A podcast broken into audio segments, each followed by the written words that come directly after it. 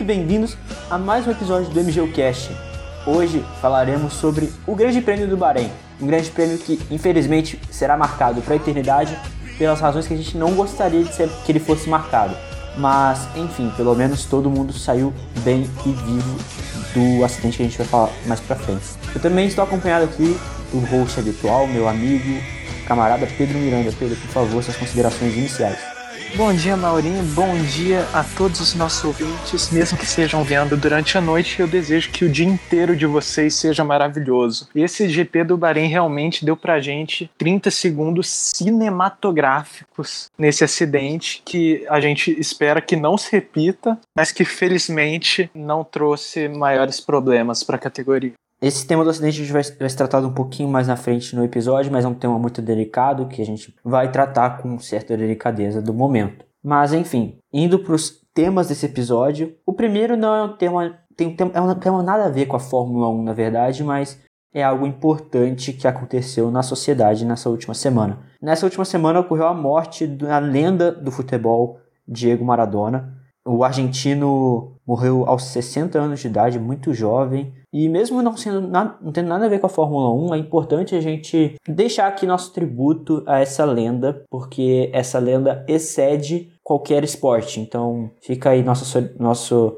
nossos pêsames à família e, e aos fãs do Diego Maradona. É verdade, Maradona era, foi sempre uma figura polêmica, extremamente política e cometeu algumas ações na sua vida que podem ser questionadas, mas dentro do esporte ele sempre se destacou e foi sem dúvida um ídolo para todos os argentinos e muitos outros ao redor do sendo, por muitos anos o único a ser comparado ao Rei Pelé. Então não dá para menosprezar a carreira desse homem. Exatamente. Agora indo para o tema automobilismo, porque esse podcast é sobre automobilismo e não sobre futebol. Não é o Bola Cash, é o MGU Cash. Enfim, essa semana nós também recebemos a incrível notícia, impressionante notícia, que finalmente Lewis Hamilton receberá o título do Cavaleiro do Império Britânico no final do ano, ou seja, início de 2021. E a partir de 2021 será Sir Lewis Hamilton, sete vezes campeão do mundo. Convenhamos que demorou um pouco para isso acontecer por questões que não refletem o lema We Race as One. Hamilton ele já vinha se destacando como um cidadão britânico há muito tempo, já havia conseguido marcas mais expressivas que qualquer outro britânico dentro da Fórmula 1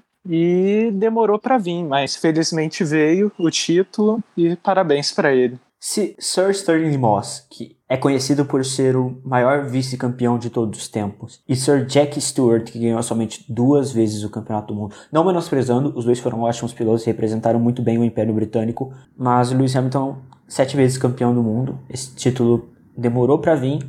Falam que é por questões de, de pendências nos impostos, mas foi comprovado tudo está nos conformes e ele receberá esse título no final deste ano. meus parabéns ao Sir Lewis Hamilton e eu não parei, pararei de falar Sir Lewis Hamilton quando ele realmente receber o título.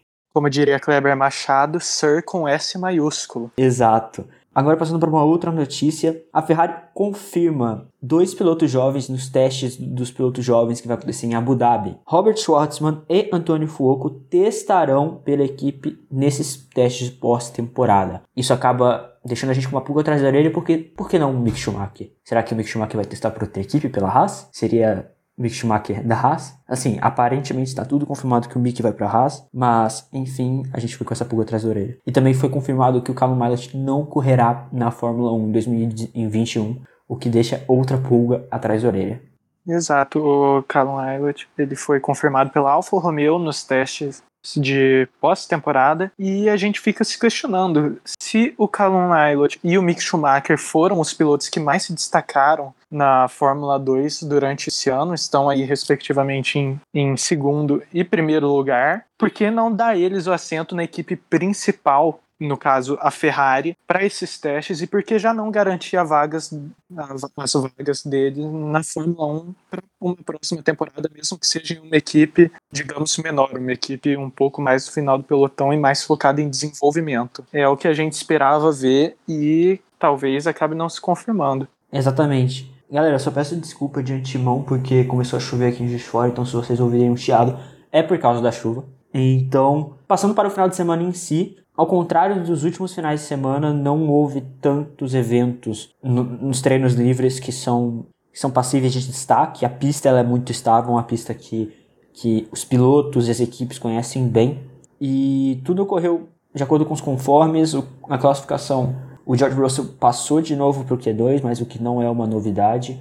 O que fica dessa classificação é Lewis Hamilton na pole, enfim, não é novidade, mas é algo que tem que ser dito.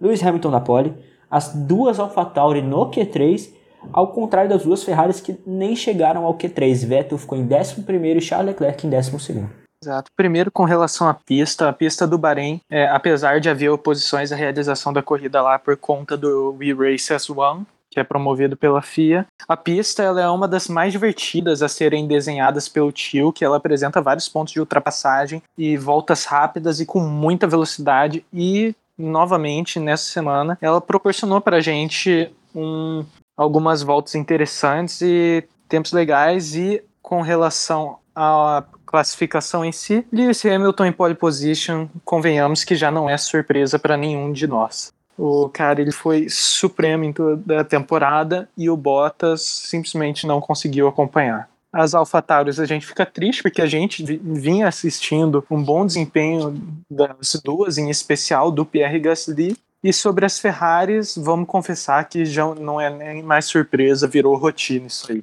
Exatamente. É, é infelizmente virou rotina a Ferrari ir mal em circuitos de alta. O circuito Bahrein é um circuito de alta, muito de alta, então era meio que esperado que a Ferrari fosse mal, mas a Ferrari foi bem mal e, e, é triste ver a Ferrari nessa situação, mas enfim, espero que ano que vem venham com motor adulterado de novo para dar um bom carro para Charles Leclerc e Carlos Sainz que entra na equipe. Lembrando que semana que vem novamente teremos uma corrida neste mesmo autódromo com um traçado levemente alterado que dará ainda maior velocidade para o circuito. Então a gente espera que a Ferrari sofra um pouco mais. Sim, é, a prova da semana que vem será no anel externo que chamam de prova oval, mas enfim, aquilo ali tá longe de ser oval. Vai ser mais para um quadrado, convenhamos. Exato. Em carros de Fórmula 1, essa prova vai ser feita em menos de um minuto, uma volta nela. Em carros de Fórmula 2, 2 não. Mas vai ser muito interessante ver os carros nesse outer layout, que parece bem interessante. A gente já viu algumas onboards dele em simuladores e parece ser realmente bem interessante, assim, é Exceto os pontos de freada do circuito normal, ele só tem mais um ponto de freada que é antes de uma chicane. E aí tem essa chicane e o, o traçado já volta para o traçado normal lá no final do no início do terceiro setor normal. Então é, vai ser bem legal ver como é que essa corrida vai acontecer. Vai ser bem interessante. Agora passando para a corrida em si. Infelizmente chega o tema que é o elefante branco na sala. A gente não gostaria de comentar isso, a gente não gostaria que acontecesse, na verdade. Mas. É, desculpa, Miranda, mas eu, eu, vai ser um pouquinho do monólogo meu agora. Se você quiser fazer um monólogo, fique à vontade. Porque a nossa geração não está acostumada com, com acidentes de tamanho e calibre. O que eu digo nossa geração porque eu tenho 17 anos e Miranda, quantos anos você tem? Eu tenho 16. Então, a nossa geração nunca viu um acidente de tamanho e calibre. Para quem não sabe o que aconteceu, na primeira volta da corrida, o piloto francês Romain Grosjean bateu em Daniel Kvyat. Ele foi desviado de uma confusão que estava na frente, ele foi pegar uma outra linha, não viu Kvyat nos espelhos e acabou atingindo a lateral do piloto russo. E ele acabou perdendo o controle do carro, indo direto, uma velocidade altíssima, ele estava em sétima marcha já, a uma barreira de proteção que, pela posição na pista, é, era muito improvável que ele ia colidir. E ele acabou se chocando contra o guardrail. Não tinha nenhuma barreira de pneus ou de Tech Pro, nem nada disso. Ele acabou colidindo contra essa barreira. A maneira que ele colidiu, eu não posso afirmar nada, só posso afirmar o que a gente viu e alguns fatos que a gente conseguiu que apuraram já. A maneira que ele bateu na barreira fez com que o chassi quebrasse, se rompesse em dois: a célula de sobrevivência e a parte do motor. Nesse rompimento, a, a bateria se rompeu, o que acabou gerando curto-circuito, que acabou queimando o combustível no tanque de combustível e o combustível que vai para o motor. E esse combustível, junto com a alta temperatura do motor, acabou gerando uma combustão praticamente instantânea que consumiu toda a parte do, da célula de sobrevivência do Grosjean. O tanque de combustível foi junto com a célula de sobrevivência. O Roman varou o guarda-reio, é, ele varou entre duas. Porque o guarda-reio do, do, de Sakira era dividido em três hastes de metal. Ele varou entre a primeira e a segunda, de baixo para cima. e ele ficou preso dentro do guarda-reio e com o carro em chamas. O tio Delvas do podcast Filme Brasil barra Roda com Roda lembrou bem que desde San Marino 1889 um carro não pegava fogo em um acidente da maneira que pegou com o Grosjean, que mostra o que a, que a Fórmula 1 tem evoluído na segurança, mas algo de muito errado aconteceu nesse acidente. O carro ficou em fogo, ficou pegando fogo e graças a todas as roupas de proteção e não sei como o Grosjean ele não desmaiou, porque o acidente, o impacto foi de 53 G, o Grosjean estava muito mais de 200 km por hora ali naquele momento. O Grosjean, depois de 25 segundos, ele saiu do carro pelos próprios pés. Inclusive, nosso agradecimento às pessoas do dia, que são os comissários de pista e os pilotos do carro médico. O Alan van der Merwe, o piloto do carro médico, e o Dr. Ian Roberts, que é o doutor da Fórmula 1 neste momento. É o substituto do grande Dr. Sid Watkins. E ele saiu do carro, saiu aparentemente ileso, só com queimaduras nas mãos e uma queimadura leve no pé. Um acidente que, se não fosse o Halo e todas as medidas de segurança, e se eu odeio usar o termo sorte, mas por alguma outro tipo, algum outro tipo de sorte, poderia ter, a gente poderia realmente ter visto a morte de um piloto dentro da pista, o que a gente, obviamente, nossa geração já viu uma morte dentro da pista, a morte do Júlio Bianchi,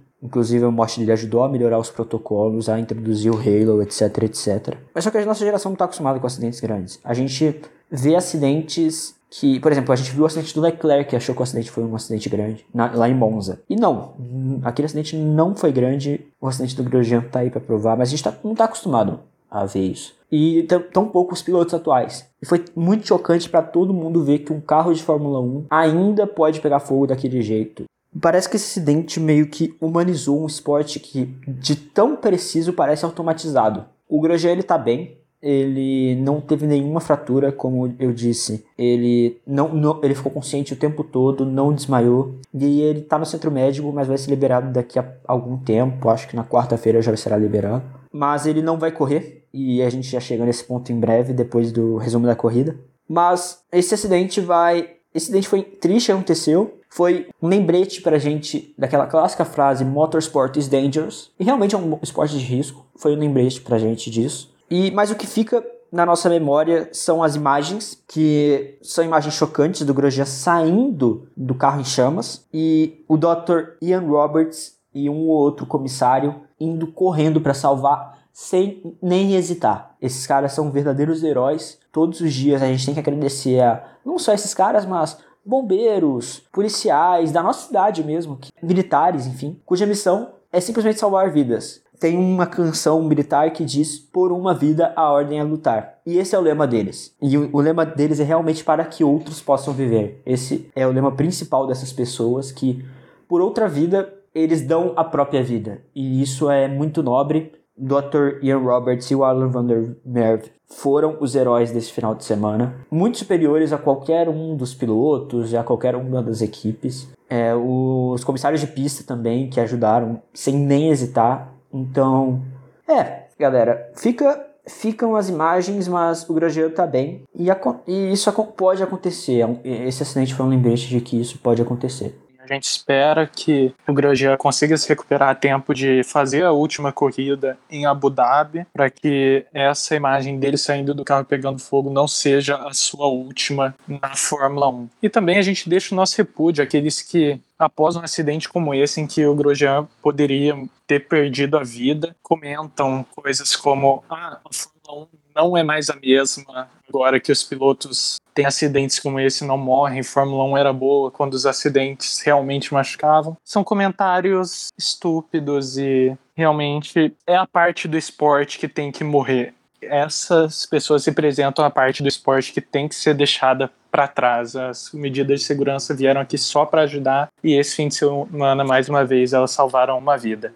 Exato. Agora falando justamente desses caras. Cara, eu vi muita gente, a gente sempre vê muita gente falando que a Fórmula 1 é um esporte, utilizando as palavras do nosso presidente, abre aspas, um esporte de maricas, fecha aspas. Ele usou isso em outra situação, mas enfim não querendo envolver política. Mas, cara, e, e, mostrando comparações de pilotos raiz com pilotos Nutella, mostrando fotos do James Hunt junto com o Lando Norris, por exemplo. O Lando Norris tem exatamente o mesmo mérito do James Hunt. Ele entra num carro bizarramente perigoso para nosso entretenimento. Ele tem exatamente o mesmo mérito do James Hunt e de qualquer outro piloto. E não só o Lando Norris, todos os pilotos que passaram e que dão arriscam suas vidas final de semana sim e final de semana não para nos entreter para esse simples fato. Então a gente tem que valorizar todos esses profissionais que estão ali arriscando, botando a sua vida em jogo para primeiro, óbvio, ganhar o campeonato, pipipi, popopó. Mas, querendo ou não, o esporte, é, a Fórmula 1 é um entretenimento. Então, botando a vida em risco para nos entreter. Então, fica aí nosso repúdio a qualquer pessoa que venha reclamar em pleno 2020 do uso do Halo.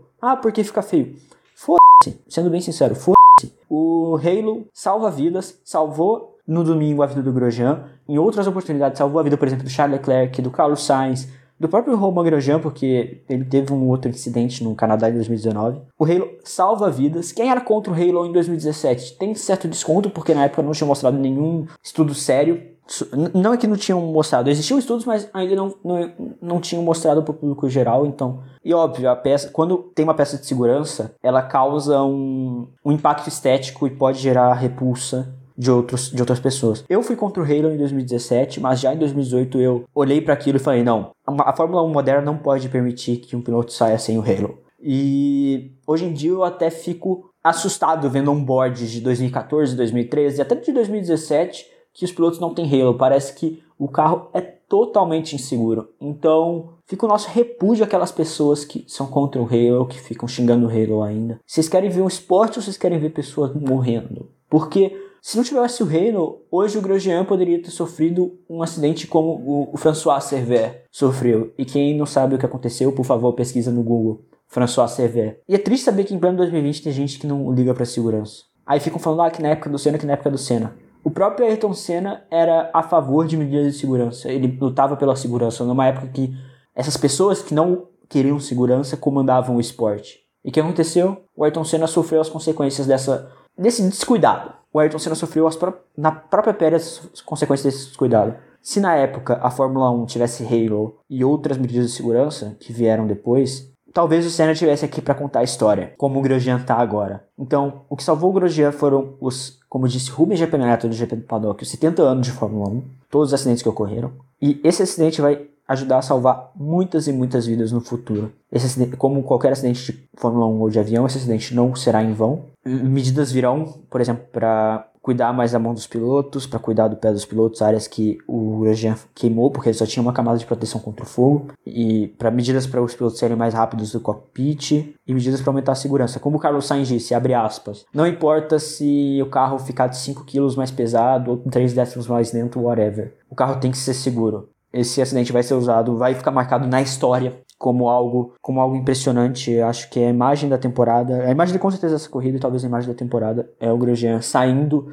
do fogo e fica aqui nosso nossa solidariedade à família do Grosjean, que sofreu todo sofreu toda a dor, né, de ver o, o no caso da esposa dele o marido, no caso dos filhos o pai no meio do fogo. Fica todo o nosso apoio à família dele. E fica todo o nosso apoio ao Grosjean, como o Miranda disse, tomara que ele volte logo, tomara que ele volte para logo em Abu Dhabi, porque eu não quero que a última imagem do Grosjean na Fórmula 1 seja ele saindo do fogo. Isso, um cara que, um piloto que, apesar de, ok, a gente fica zoando ele porque ele é um piloto meio errático, sim, mas um piloto que, de pódios na Fórmula 1, um piloto de muita qualidade, eu não quero que a carreira do Romain Grosjean termine em um acidente muito grave, assim. Você tem mais alguma colocação, Miranda? Sobre esse assunto, não. Acho que já tá na hora da gente levantar o astral. E nada melhor de levantar o astral do que o carro da Mary Kay, a corrida das duas Racing Points. Primeiramente, o Stroll, filho do dono da equipe, ele vinha fazendo uma corrida mediana, dá pra gente dizer. O fim de semana tinha sido consideravelmente bom, ele vinha fazendo uma corrida dentro do possível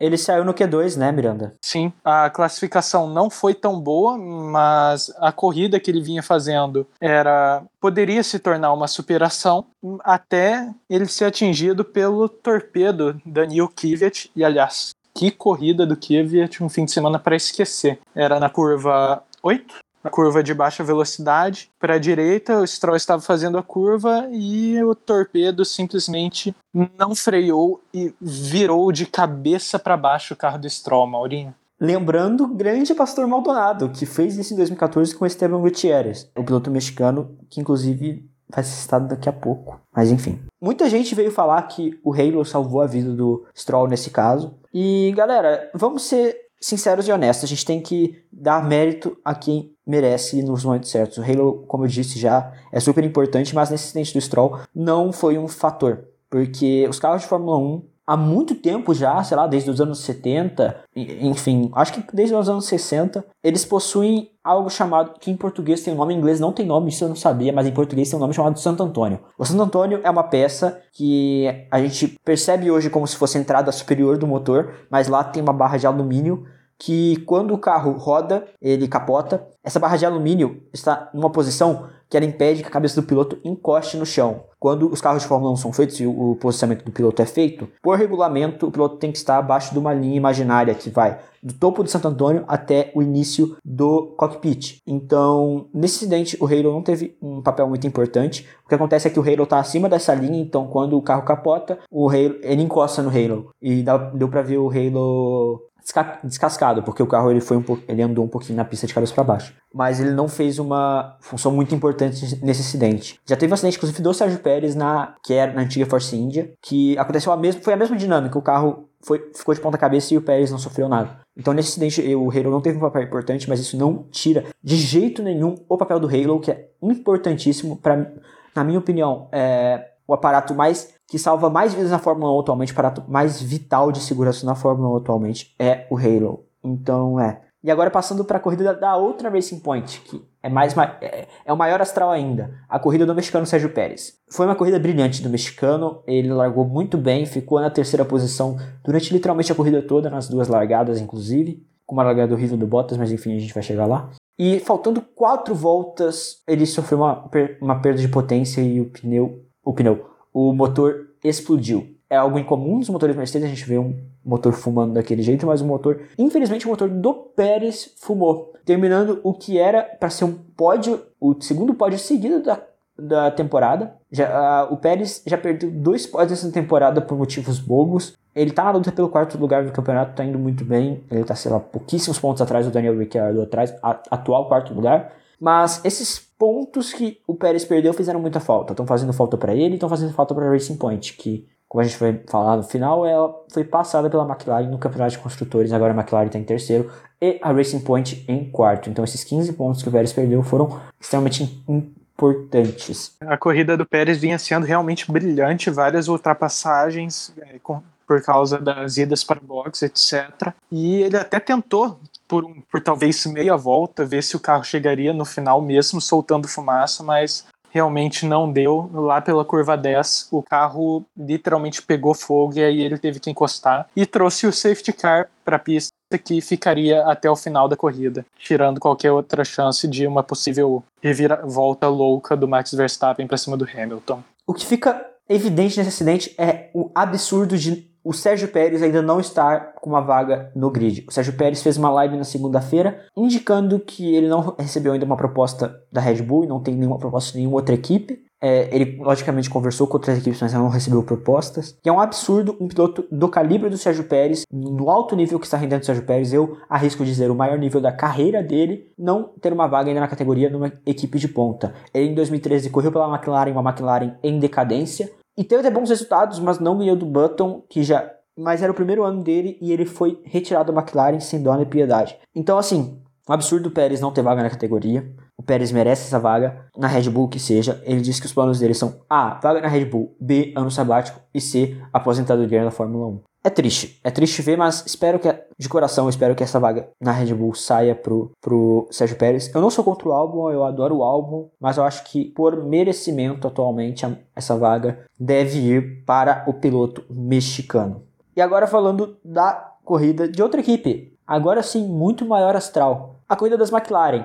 As McLaren tiveram uma brilhante prova no GP de Sakir, com Lando Norris terminando em quarto e Carlos Sainz terminando em quinto. Lando Norris teve uma corrida, nas próprias palavras, straightforward. Eles já estavam se classificando bem, tiveram uma ótima largada, subiram no pelotão e se mantiveram ali pela estratégia. Realizaram algumas ultrapassagens em momentos-chave. Ele realizou, no caso, umas ultrapassagens em momentos-chave. E ficou ali em quarto lugar. E de 15 até quinto, veio o Carlos Sainz. O Carlos Sainz fez uma corrida brilhante nesse final de semana. Ele teve um problema no qualifying, que problema de, de problema de caixa de câmbio no qualifying. Mas a corrida ele vem fatiando o pelotão, fatiando todo mundo. Teve uma briga muito boa com as Renaults, teve briga muito boa com a Ferrari e ficou ali naquela quinta posição que garantiu muitos pontos para a McLaren. A McLaren, na minha opinião, toca com a melhor dupla de pilotos da temporada em questão de rendimento. Os dois estão sendo brilhantes. E é muito bom ver a McLaren ressurgindo e voltando para esse terceiro lugar. Verdade, a McLaren ela vem realmente com um desempenho monstruoso. O Lando Norris é um jovem muito promissor. E com relação ao Carlos Sainz, além dessa corrida magnífica, vale a gente destacar o lance dele com Charles Leclerc. Ele conseguiu ultrapassar, não vamos dizer sem dificuldade, mas com certa facilidade o carro da Ferrari e pode não ser um pressentimento muito bom, tendo em vista que esse carro vai ser o que ele vai estar tá usando pro ano que vem. Um carro que, apesar da gente querer o Carlos Sainz em uma corrida, em uma escuderia grande e tradicional como a Ferrari, vamos concordar que esse não é o melhor momento para ele ir para lá. E agora falando daquele que vai ser um piloto McLaren ano que vem, vale destacar a corrida do Ricardo, que apesar de não ter sido nenhum grande destaque, fez uma corrida segura, partindo para cima e conseguindo seus pontinhos, né, Mauro? Sim, o Ricardo conseguiu uma sétima posição. As duas Renaults ficaram em sétimo e nono nessa corrida, conseguindo pontos legais. Mas vendo o rendimento da Racing Point McLaren, a Renault ficou como quinta força. Então, isso não é um bom sinal, tendo em conta a luta pelo terceiro lugar no campeonato. Então, a corrida das Renaults no geral foi negativa, mas Inclusive, tiveram uma batalha no meio da corrida que foi bem interessante. O Ricardo pediu pro Ocon deixar ele passar e o Ocon deixou, mas depois teve um undercut e eles tiveram uma luta roda com roda bem legal. O Ocon sendo realmente abusado nessa luta. E mais interessante a corrida do piloto australiano e do piloto francês que finalmente marca alguns pontinhos. Ele está sendo bem estável por quesitos de confiabilidade do carro. E agora passando para a próxima casa do piloto espanhol Carlos Sainz, a Ferrari. Que, cara, a Ferrari parecia estar tá mostrando sinais de esperança nas últimas corridas, mas nessa corrida voltou para baixo. Os dois carros não passaram do Q2. Se não fosse o abandono do Pérez, nenhuma Ferrari teria pontuado. O Leclerc conseguiu fazer um pontinho nessa corrida. E o Sebastian Vettel, ele ficou muito atrás. É, a gente sabe que esse carro da Ferrari não está não tá feito para ele, pro estilo de pilotagem do Vettel, o Vettel ficou bem atrás. Não é algo negativo do alemão em si, é algo negativo de toda a equipe. No início da segunda, depois da segunda relargada, o Vettel rodou. O Vettel simplesmente E não mostraram, ele simplesmente desceu no pelotão e ficou 5 segundos atrás de todo mundo e a transmissão ignorou completamente isso. Exato, e foi uma rodada bizarra, não sei se você viu, tem um board já na, na internet, que ele não pega. Cara, ele tá saindo da curva 11 do Bahrein, ele não faz nada de errado, o carro simplesmente roda. Ele não pisa na zebra, ele não faz nada, o carro roda. Simples, só roda. E tem alguns onboards do Charles Leclerc também perdendo a traseira em momentos muito nada a ver, sabe? E bizarros assim, ver uma, um carro perdendo, um carro de tanta aerodinâmica assim perdendo a traseira desse jeito. Então, é, a Ferrari tá numa posição precária, mas com, por ser uma equipe clássica, eu espero que eles façam um bom carro e um bom motor para a temporada que vem. Albon, Maurinho, o Albon finalmente conseguiu chegar no pódio. Ah, é, essa não é uma notícia boa, ele chegou no pódio com, a corrida, com o abandono do Pérez. O Albon não fez uma má corrida, vamos ser bem sinceros. Ele se manteve naquela quarta posição a 3 segundos e tal, ameaçando o Pérez. A gente viu o Verstappen lá na frente, mas enfim, é, é o Verstappen, né? Então vendo a corrida do álbum esse final de semana, não foi negativo, foi ok. E ele conseguiu o pódio. Será que esse pódio vai salvar a vaga dele? A gente não sabe ainda. A Red Bull conseguiu um duplo pódio, com Verstappen em segundo Leclerc e, e Albon em terceiro. O que, que você achou disso, Miranda? E não dá pra gente dizer que esse pódio garante a vaga do álbum, porque é algo que a gente estaria esperando que, já for, que ele já tivesse feito a gente esperava que sempre que o Bottas estivesse mal fosse o álbum a completar o pódio, justamente pelo desempenho nojento do Verstappen nesse carro. O Verstappen está sempre tirando muito do carro e a gente não viu corresponder tanto. Então, vamos ver se o Christian Horner vai julgar esse, esse, esse pódio como o suficiente para manter o álbum aí na equipe principal. E falando de segundo piloto que não corresponde muito, vamos falar do Bottas e que largada horrenda do Bottas. Não só largada, como o resto da corrida também completamente desastroso. Ele foi para os boxes em uns momentos simplesmente nada a ver para umas trocas de pneu vamos concordar, desnecessárias em muitos pontos e não conseguiu ultrapassar, não conseguiu passar pelo pelotão e terminou lá atrás. Cara, o Bottas foi aquele ditado: se tudo tem que dar errado, vai dar errado no mesmo momento, naquele momento. O Bottas, tudo deu errado pra ele nesse final de semana. Ele fez dar errado largando errado, largando mal, e também teve um furo de pneu no início que fez ele fazer aquele primeiro pit stop. E, e, e ele foi para trás do pelotão e teve que ir escalando, mas o Bottas é muito ruim de corpo a corpo, ele não consegue disputar a posição muito bem, ele é muito ruim. E isso eu acho impressionante, é algo muito negativo do Bottas. E o Bottas ele chegou em oitavo nessa corrida, uma posição que a gente não espera de uma Mercedes. O, o Bottas, ele. Ok, ele tá em segundo lugar, mas não tá realizando um campeonato brilhante, só tem duas vitórias, enquanto o Hamilton tem 10. Então, assim, mais uma corrida péssima do Valtteri Bottas, tudo deu errado com ele e ele não conseguiu sair desse erro, dessa, dessa mal, má sorte do universo de uma maneira legal. E agora, passando para notícias legais, o Lewis Hamilton, ah, ele vence de novo. Mais uma vitória do piloto britânico, que correu sozinho esse final de semana, correu muito bem, teve, fez a pole, fez a vitória. Dominou a corrida de ponta a ponta e, e correu muito, muito bem. A gente poderia até esperar uma, reação, uma semi-reação do Verstappen caso o safety car conseguisse sair mais cedo após o acidente do Sainz, mas não, porque o Verstappen ele safety car do Pérez, perdão. tinha trocado os pneus para fazer a volta. Ah, sim, perdão. A gente poderia até esperar uma, uma reação do Verstappen após sair, caso o safety car que entrou no acidente do Pérez conseguisse sair um pouco mais cedo. Afinal, o Verstappen ele tinha trocado os pneus para fazer a volta mais rápida e estava com os pneus em bem melhor condição que o Hamilton, mas não rolou. E Hamilton é isso aí, o cara é simplesmente um absurdo e vai continuar assim, a gente espera. Lembrando que ele ainda não foi confirmado como piloto Mercedes pro ano que vem, mas a gente sabe que vem aí. Já que a gente comentou tudo sobre a corrida da Fórmula 1, novidades no MGUcast, eu recebo informação aqui do meu correspondente em Saquio, Mauro Carvalho, que hoje vai ter uma novidade. Teremos a primeira sessão Fórmula 2 com ele e Lucas Monteiro. Tá contigo, Mauro? Nossa Senhora.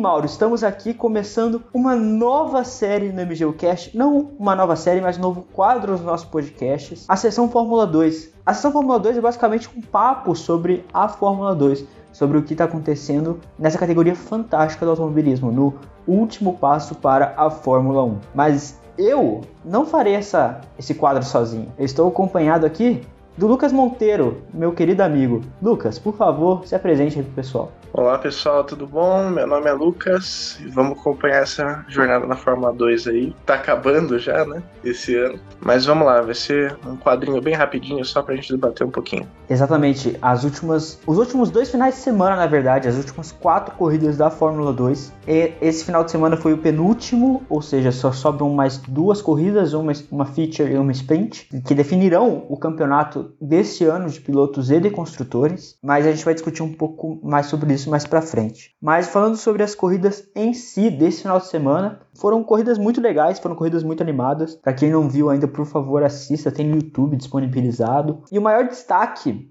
do final de semana, pelo menos para nós brasileiros, foi a vitória do Felipe Drogovic na Feature Race. Foi a primeira vitória do piloto brasileiro na Feature Race. Ele está sendo realmente um fenômeno na Fórmula 2, apesar de que na tabela, na tabela de pilotos, ele não está muito acima, ele não está nas posições mais altas, ele está em nono lugar neste momento. Ele acumula três vitórias até agora. No, em todo o grid, só o Robert Schwartzman tem mais vitórias, o Robert tem quatro. Depois vem ele, o Callum Milot mais alguém que eu esqueci. Inclusive, ele tem mais vitórias que o Mick Schumacher, que é o líder do campeonato. Sim, sim. Mas ele não tá conseguindo. Os resultados dele estão dele sendo inconsistentes por causa da MP. Mas ele mostra que ele é um talento nato e que vem aí para brigar pelo título na temporada que vem. Temporada que vem promete, né? Vai ser muito bacana. Exato. Como pontos positivos da Feature Race, Mick Schumacher fez, largou em décimo, a classificação foi horrível para as premas, mas ele fez uma largada muito boa e chegou na quarta posição, ajudando a campanha dele pelo campeonato, porque o Callum Mailot chegou em segundo na primeira corrida, e Yuki Tsunoda que largou em último e chegou em sexto, fazendo uma corrida de recuperação muito boa,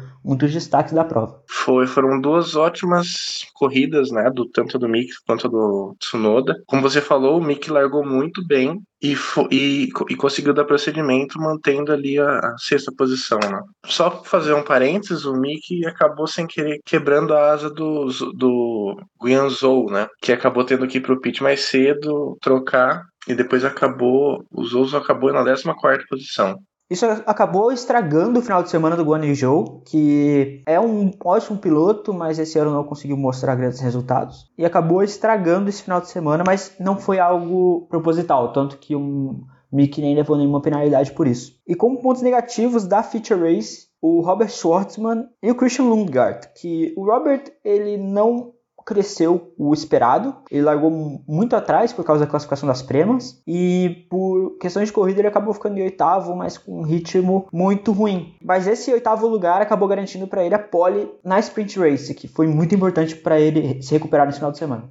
Sim, com certeza. Ele mandou muito bem na segunda corrida, mas na primeira o, parecia que o acerto do carro dele estava um pouco esquisito. Mas depois ele conseguiu ir bem, ele largou de ponta a ponta, não saiu da primeira colocação e mandou muito bem. Apesar das, do, do safety car e do virtual safety car que a gente teve, né?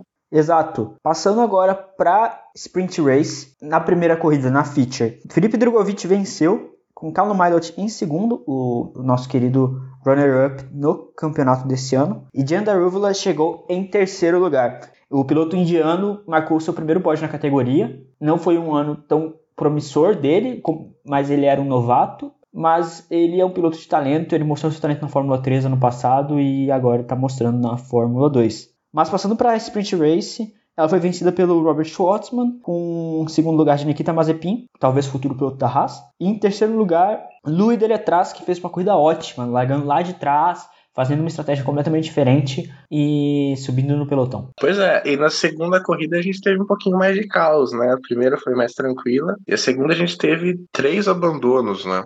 O Theo Putcher, que foi praticamente estreante, né? É, Acabou o estreante chegar, da né? pista, o, o estreante da prova. O Theo Portier estava disputando a Fórmula 3. Né? Isso. E aí nós tivemos, deixa eu ver aqui, o Aitken tá na, na última volta e pneu é, da frente da esquerda, dianteiro esquerdo, explodiu praticamente. O Guilherme Samaia também não conseguiu concluir. O Pedro Piquet, que foi, infelizmente, né, o que aconteceu com ele, estava em terceiro também, não é, Mauro? Tava muito bem. O Pedro Piquet estava em posições de pódio Talvez ele perderia para o Nuider atrás, mas estaria nessa briga, estaria ali em quarto lugar máximo e na, nas últimas voltas acabou. Eu não sei qual foi o problema, alguns dizem que foi acabou o combustível, mas houve um problema mecânico que acabou tirando o Pedro Piquet da corrida, seria a melhor pontuação dele de longe, uma temporada que não foi tão brilhante do Pedro Piquet. É, e os outros abandonos foram do Luca Giotto, que agora eu não me recordo o que aconteceu exatamente com ele, mas eu só vi ele abandonado. Eu só vi ele abandonado na sprint. E o Deruvala, que é,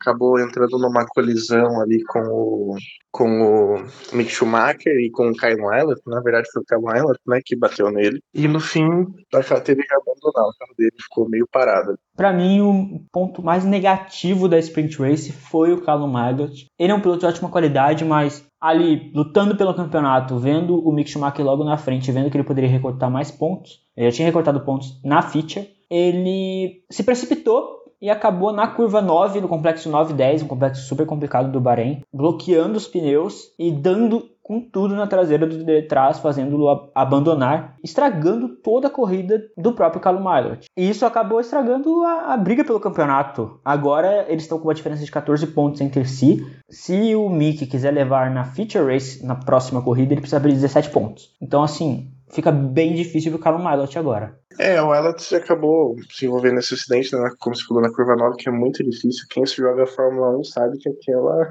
curvinha ali é complicada. E ele, na verdade, bateu no Darúvala, né? Então foi bem complicado mesmo. Ele, não, ele ficou meio sem o que fazer ali, porque ele tentou evitar o Mickey e acabou tendo que bater no Darúvala. Não teve o que fazer. Foi bem complicado para ele. Ele pediu desculpa no Twitter, né? Sim, pediu. Agora passando um pouco pelo Campeonato de Pilotos da Fórmula 2.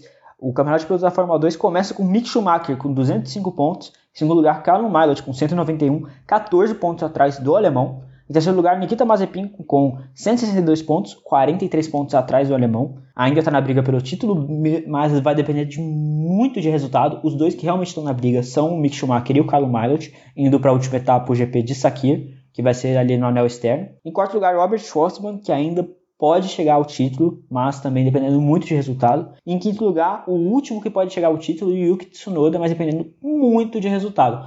Essa tabela de resultados que cada um depende vai ser postado no Twitter do MGOcast, então possivelmente quando esse episódio sair, já vai ter lá no Twitter, então o link vai estar tá aí no post. Então, se você quiser saber quais são as combinações de resultados que tem que ter, se tal piloto ganhar a volta mais rápida, se tal piloto ganhar a pole. Vai lá no Twitter, tá lá tudo certinho para vocês verem. Entre os brasileiros, o Felipe Drogovic está em nono com 105 pontos, Pedro Piquet está em 21 com 2 pontos e o Guilherme Samay em 24 com 0 pontinhos. Lucas, as suas considerações finais. Bom, é, eu queria só destacar também que nessa segunda corrida, o Deletraz foi papando todo mundo, né? Ganhou a volta mais rápida também. Viu como ele chegou no pódio, né? Ele foi brotando, foi passando todo mundo. Destaque para ele. Acho que foi o melhor piloto, o melhor piloto da segunda corrida. Para você também, Mauro? Para mim também, o Louis Deletraz foi muito bom. Foi uma prova, uma segunda corrida brilhante do piloto suíço. Então é isso, galera. Muito obrigado por acompanharem essa primeira sessão Fórmula 2. Espero que esse quadro dure muito tempo. E é isso, galera. Muito obrigado. Até a próxima.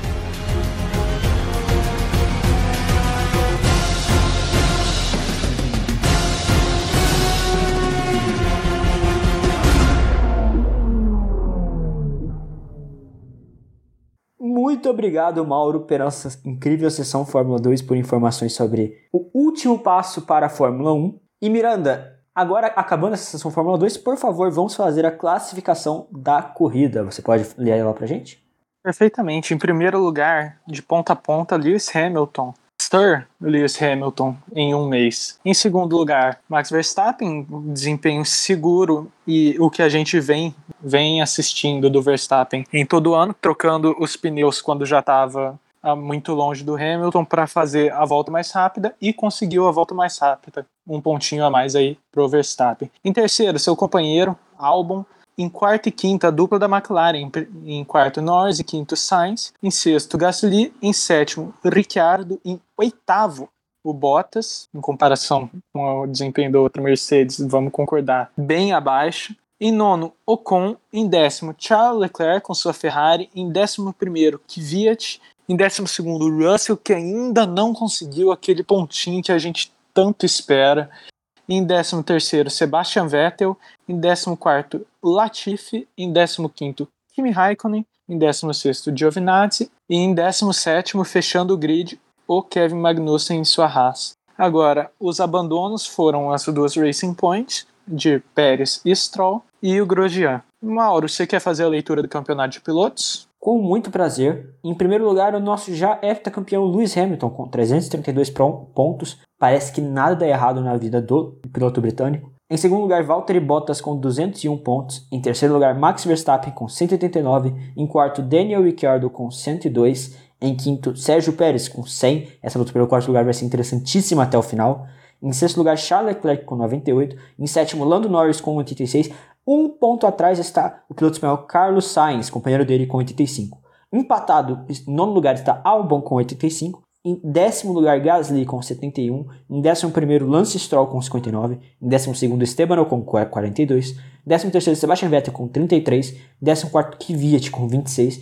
Em 15 nosso piloto substituto favorito, Nico Huckenberg, com 10 pontos. Em 16 Kimi Raikkonen, com 4. Em 17 Antônio Giovinazzi, com os mesmos 4. Em 18 Romain Grosjean, por favor, se recupere logo, Grosjean, com 2 pontos. Em 19 Kevin Magnussen, com 1 ponto. E passando para aquelas pessoas que não possuem pontos. Em 20 lugar, Nicola Latifi com 0. Em 21 de um campeonato de 20 carros, George Russell com 0 pontos. E o campeonato de construtores, Miranda? Bom, no campeonato de construtores nós já temos as duas primeiras posições definidas. Em primeiro está a Mercedes, já campeã do mundo. Em segundo lugar nós temos a Red Bull com 274 pontos, mais de 200 pontos atrás da Mercedes. Em terceiro, 103 pontos atrás da Red Bull, nós temos a McLaren com 171 pontos. Após ela, uma briga interessante: Racing Point com 154, Renault com 144 e Ferrari com 131, que ocupa a sexta posição no campeonato de construtores. Em sétimo, nós temos a equipe B da Red Bull, Alpha Tauri, com 97. Em oitavo, nós temos a Alfa Romeo. Em nono, nós temos a Haas, com 3 pontos. E em décimo, nós temos a Williams, que ainda não pontuou. Mas pera, pera, pera, pera, pera, pera, pera, pera, pera, pera, pera.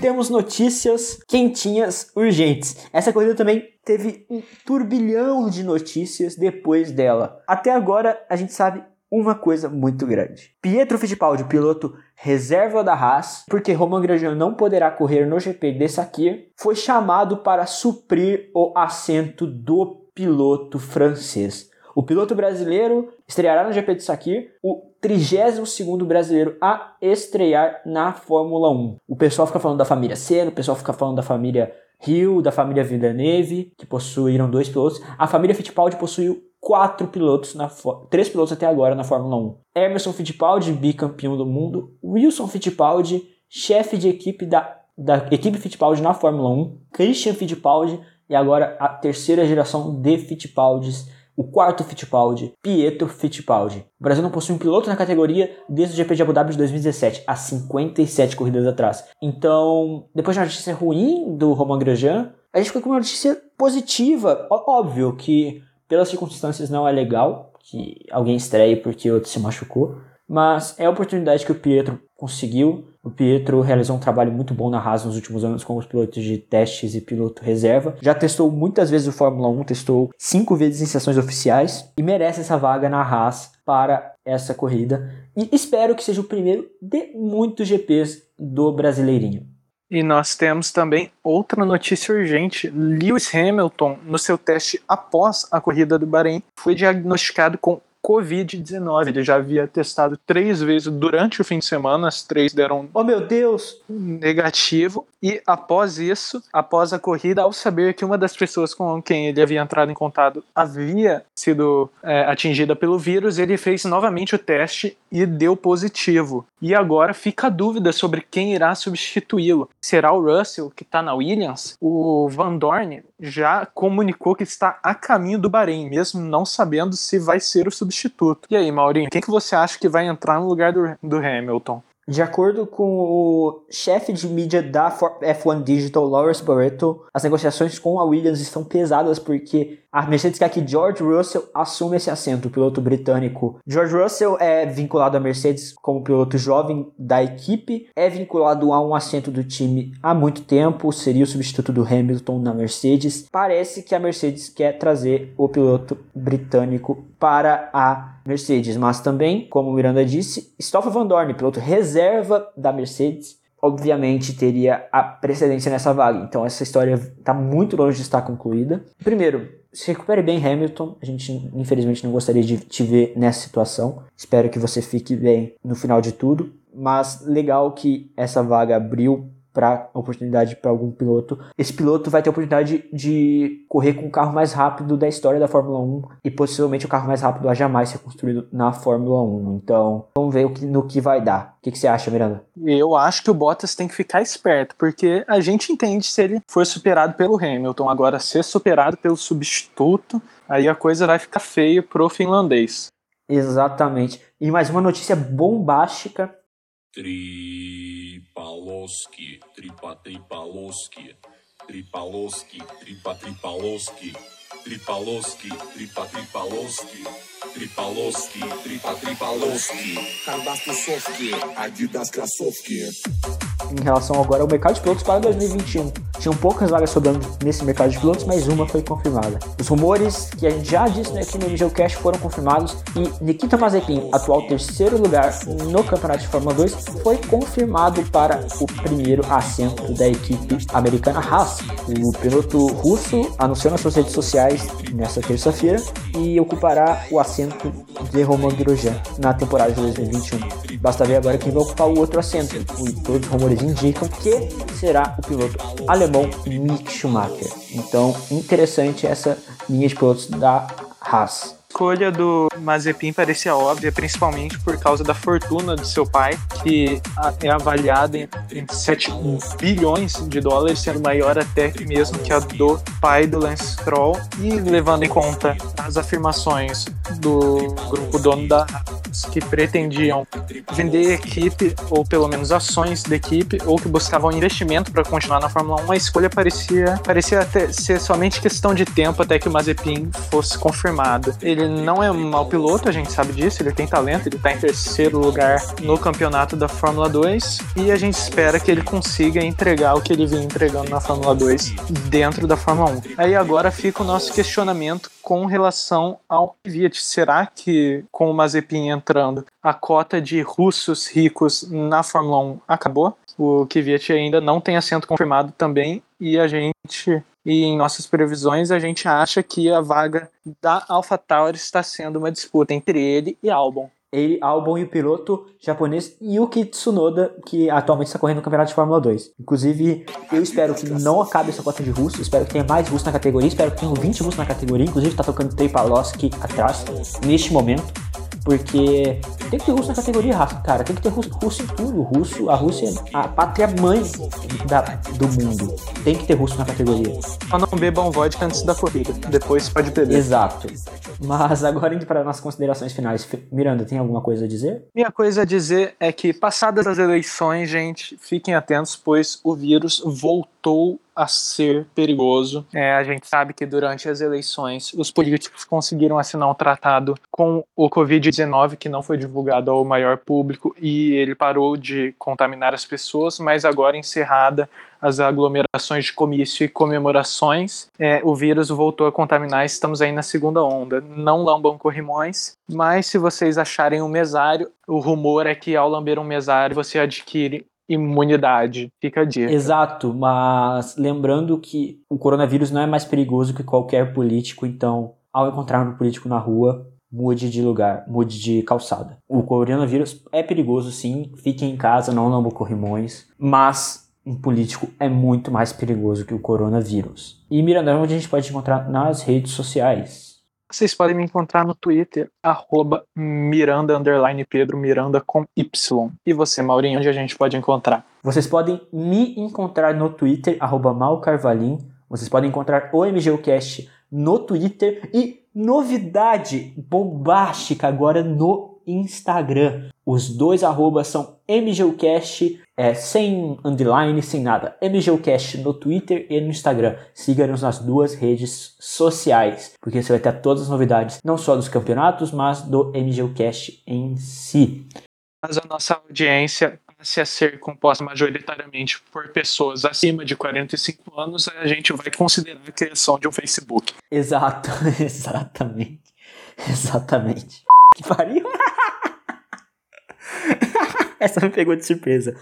Mas, enfim, por favor, nos avalie positivamente nas plataformas onde isso é possível. Compartilhe o podcast com seus amigos fãs de Fórmula 1. Isso é muito importante para nós. A gente agradece vocês pelo apoio, o apoio que vocês têm dado nos últimos, nas últimas semanas tem sido muito legal. Então, muito, muito obrigado. Agora, mandando aqui um salve para algumas pessoas em específico. Victor Kovarik, grande mentor por trás do server Speedbird TV. No Discord, ele faz um serviço muito legal para a comunidade. Então, entre no server dele. Muito, muito, muito, muito legal. Um salve aqui para Rubens GP Neto do Boletim do Paddock, cara, muito gente boa, recomendou a gente nas redes sociais e muito obrigado Rubens, você é uma inspiração para, para a gente do MGU Cash. E um salve especialíssimo também para o Dupla Aerodinâmica, que no episódio de Imola, se eu não me engano, mencionou a gente no podcast, então assim, muito obrigado Dupla, vocês realmente são uma inspiração para a gente, Fernandão e Érica, vocês são uma inspiração pra gente. Enfim, como já disse o Miranda, não lamba o mesário, por favor, porque você adquire imunidade, não lamba corrimões de hospital e nenhum tipo de corrimão, não lamba farmácias, não lamba coisas, é o saia com máscara na rua. E como eu disse já, evite políticos. Até a próxima. Tchau! Mantenham a distância dos políticos e fiquem seguros. Valeu!